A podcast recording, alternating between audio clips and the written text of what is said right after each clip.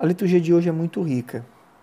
E eu gostaria de focalizar um pouco na leitura de 1 Reis, que é a primeira leitura de hoje, na qual nós vemos este, esta manifestação de Deus que desce como um fogo e queima a oferenda.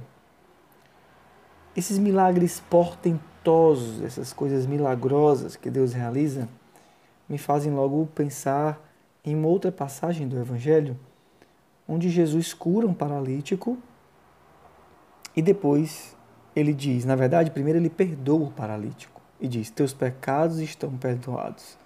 Alguns acham um absurdo e Jesus então responde: Para que saibais que o Filho do Homem tem poder na terra também de perdoar os pecados, eu te digo, paralítico, levanta-te, pega a tua maca e anda.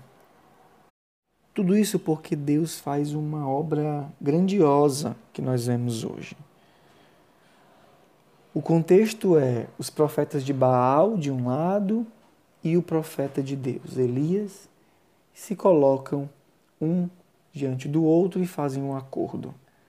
Colocamos aqui o sacrifício. Se o fogo descer sobre o seu sacrifício, nós acreditamos em Baal.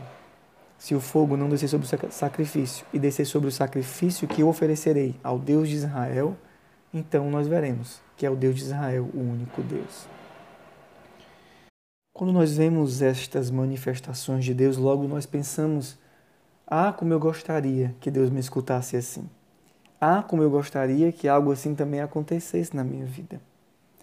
Mas Deus pode fazer isso quantas vezes ele, ele quiser. E por que ele não faz sempre? Porque ele faz apenas algumas vezes. Pois é. Porque nós não podemos achar que a nossa relação com Deus é como se nós estivéssemos num circo esperando um mágico que faça novas ações quando a gente quer. Mas aqui envolve muitas outras coisas. Envolve a nossa fé, envolve também o que por que que Deus realiza esses milagres no meio do seu povo. No caso de Jesus, daquilo que nós lembrávamos no começo, para que saibais que o Filho do homem tem poder para perdoar os pecados, eu te digo: levanta-te e aquele levantar, aquele milagre que foi feito, na verdade, ele apenas expressa um milagre muito maior que já aconteceu antes, que era o perdão dos pecados. Aqui nesse caso, nós estamos vendo Elias, que é um homem de fé e que quer que o povo se converta a Deus.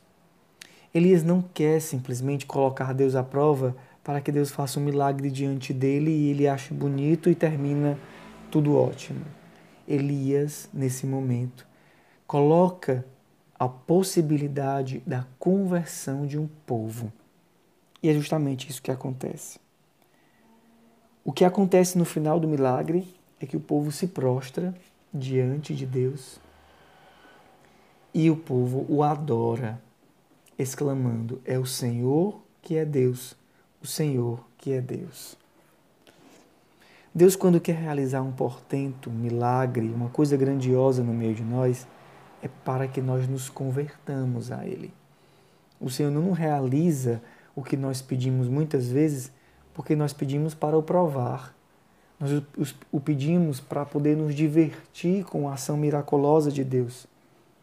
Mas quando nós pedimos a Deus para a nossa conversão, o Senhor é capaz de fazer um milagre. Então, o primeiro motivo, a primeira coisa importante para entendermos o milagre que nós vemos hoje na liturgia é essa: Senhor, mostra hoje que tu és Deus e que eu sou o teu servo. Ouve-me, para que o povo reconheça que tu és Deus e que, e que és tu que converte os corações. Elias pede pela conversão de um povo.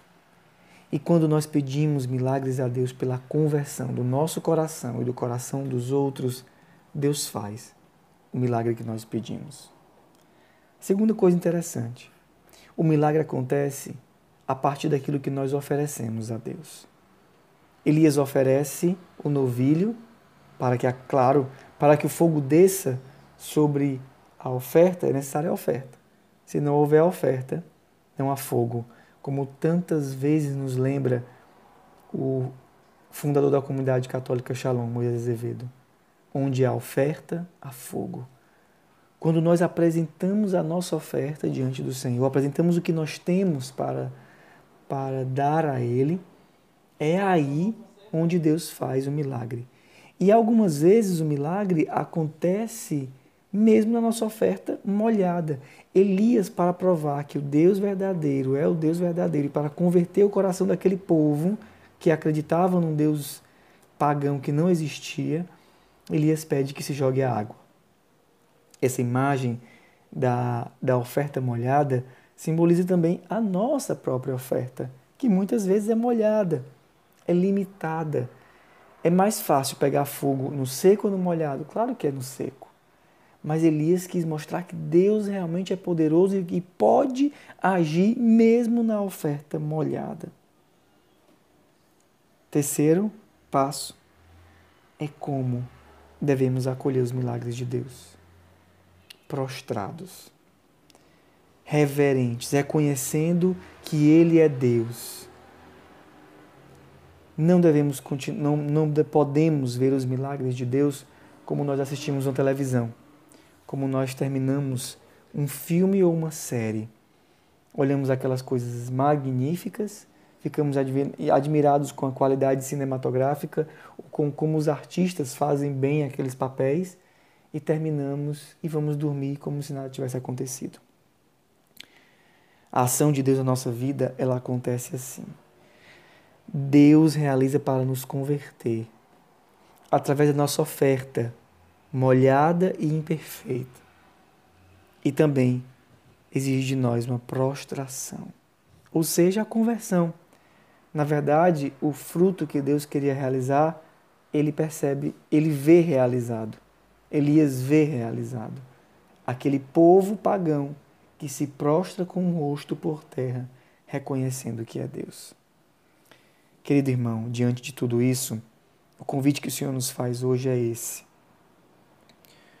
uma relação nova com o Senhor, que se coloca diante dele como aqueles que desejam se converter ou desejam que Deus se manifeste para que outros se convertam.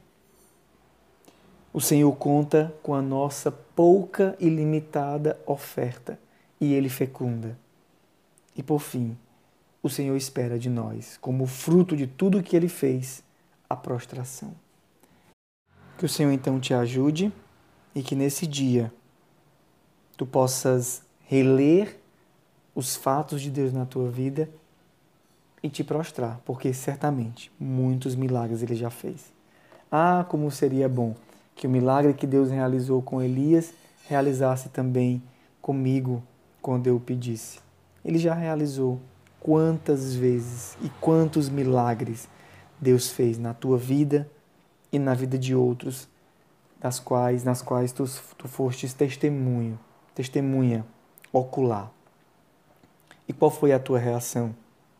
Tu te prostrastes ou tu ficastes olhando como se estivesse assistindo um filme?